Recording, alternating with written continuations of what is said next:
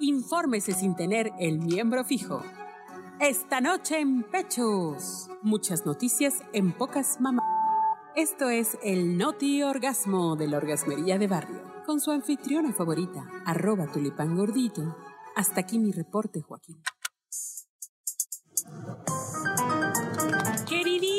Banda orgasmera, pues estamos nada menos que transmitiendo en directo y en vivo. No, bueno, ustedes ya no lo van a sentir en directo, o tal vez sí, ¿verdad?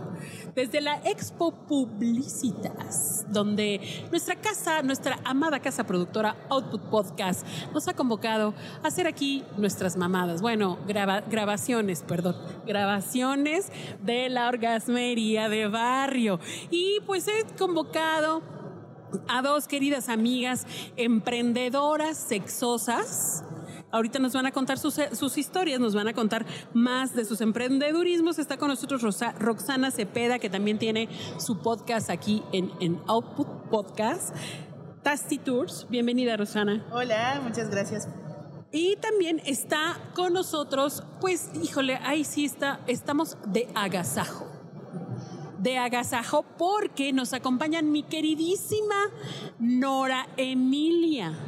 Bueno, ustedes, ustedes se acordarán de la chulanga, ¿no? De, de tiempo libre divorciada y, con, dos, hijas. Y así comenzaba todas sus historias y nos llevaba a un revolcón siempre, ¿no? Es que, ¿sabes qué? No sé cómo me emociona que, encontrar una lectora de, La Chulanga, porque La Chulanga marcó mi vida, La Chulanga me hizo escritora. Nombre. La Chulanga era, era un reto semanal, sacar una historia, entonces si temblaba yo tenía que hablar del temblor, si llovía mucho había que hablar que Tlaloc, si, si si la devaluación que todo el mundo hablaba, entonces, y cómo esa cosa que te dolía a ti, también le dolía a ella. Ah, sí, claro, claro. Y, por ejemplo, la guerra del narco, cómo empezó en esa época de Calderón, o sea. Pero además, ¿sabes que lo es vintage. Porque, y, lo, y lo revolvías y lo relacionabas con algo maravilloso y fantástico, es la cogedera. Sí, porque el, el, personaje era la mujer divorciada y con dos hijas, que en esa época, estamos hablando de hace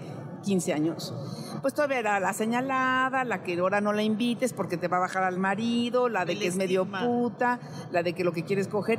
Y la mujer casada tenía una responsabilidad de salvar la vida de toda la familia constante, que nunca tenías ni tiempo para limpiar tu cajón ni para hacer los y zapatos. No, y sabes que estigma sobre el sexo, ¿eh? Estigmada sobre sí. Entonces, como que la, la, feliz era la casada, la, la pobrecita era la divorciada, y en realidad la divorciada tenía, recobraba, aunque sea algunos fines de semana, parte de su forma y de su ser mujer, y la casada de alguna manera la tenía que sepultar. Sí, caramba. Entonces era, era muy fuerte. Cogía más la divorciada, ¿no? Mucho más.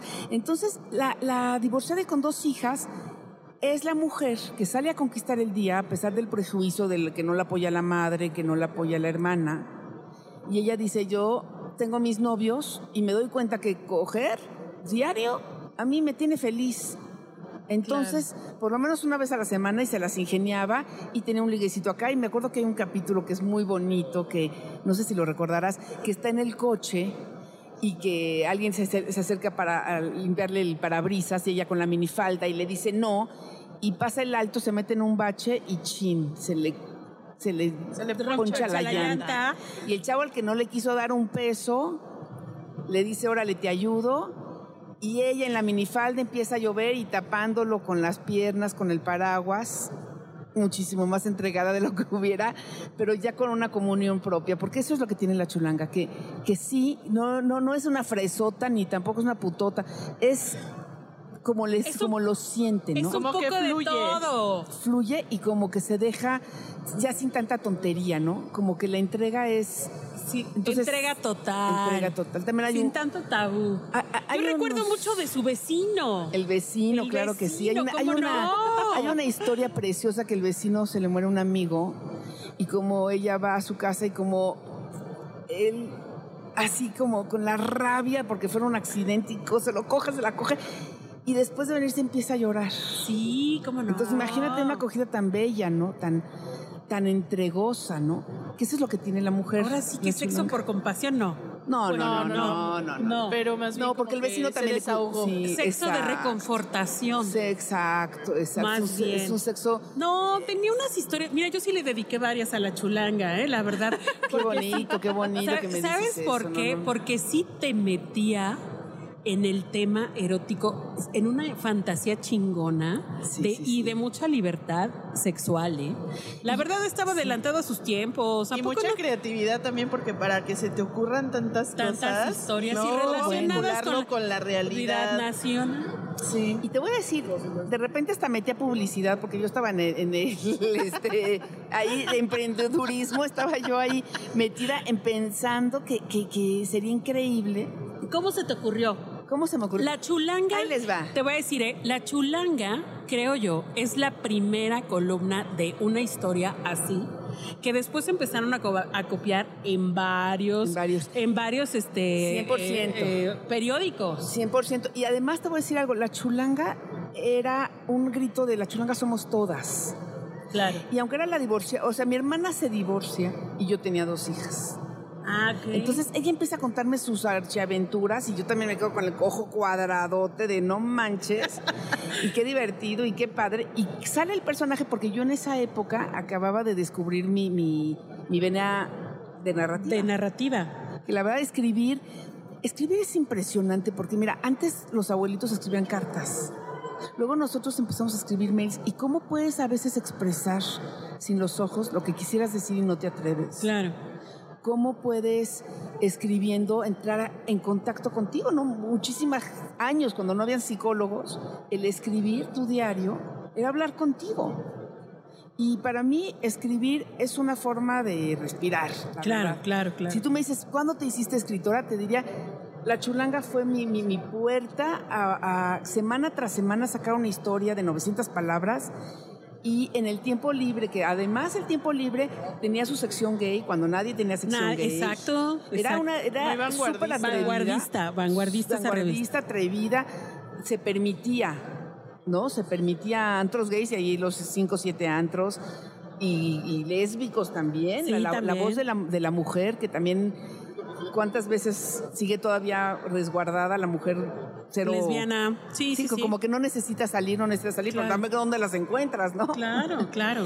Oye, y a ver, entonces empezaste a escribir y ahora te dedicas a hacer este, este tema, narrativa erótica. Yo ahorita, sí, yo ese es, ese es- siempre que escribo, de alguna manera, aunque yo diga, y eso es lo que me gusta, mira, yo puedo hablar de la guerra del narco, que en muchos capítulos, que la verdad es que hubo un momento que hasta me deprimí, dejé de escribir la chulanga porque yo me deprimí del México que Sí, cara, sí, es que sí te saca de onda. Sí, sí te... te saca de onda.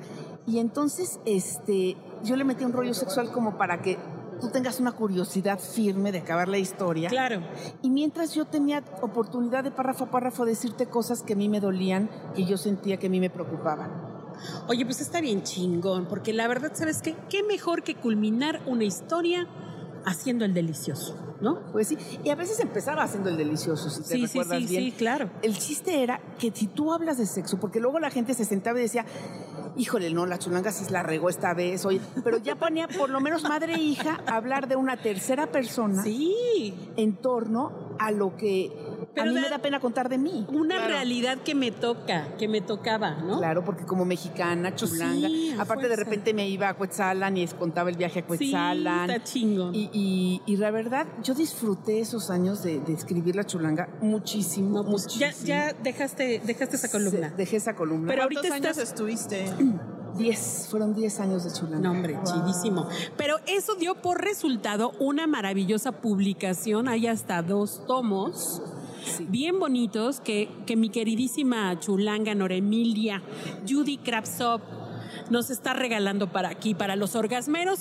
Quien, se, quien me mande un eh, eh, Twitter diciendo yo leí la, chu- la chulanga y me impactó esta historia, le vamos a regalar. Es que te uno voy a de decir algo. episodios. Lo que era también bello es que de repente me llegaban cartas de, de gente diciendo yo también lloro en el baño.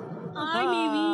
Qué chingón. Oye, ¿sí te comunicabas con tus lectores? Sí, sí, esa época era así súper de mail, así nada más Ay, que el mail. y la gente me escribía unas cartas bellísimas. Me acuerdo, hay unos episodios de, de que se siente una bolita en el pecho, Sí, ¿no? ¿Te así acuerdas? es, sí, sí, sí, sí, y cómo sí, no. también un, un doctor me dijo, si necesita ayuda, aquí estoy. Ay, qué Digo, chingón. no sé si esto es fantasía o real, pero si necesita ayuda, aquí Ay, estoy. qué padre, Qué qué chingón, qué Y, chingón. y yo, por ejemplo, trataba mucho el tema de que las niñas vieran que ella tenía novios, Sí. de que no tienes que esconderle a, la, a, a tus hijos tu vida y que la mejor mamá es la mamá contenta. No, pues claro. No y la- bien exacto, cogida. por supuesto. Oigan, Totalmente. vamos a, vamos a, este, nos vas a tener que contar de tu nuevo proyecto que se llama ¿Cómo le ponemos? ¿No? Pero Ah, eso sí, será en sí. el siguiente episodio. Aguántenos tantito.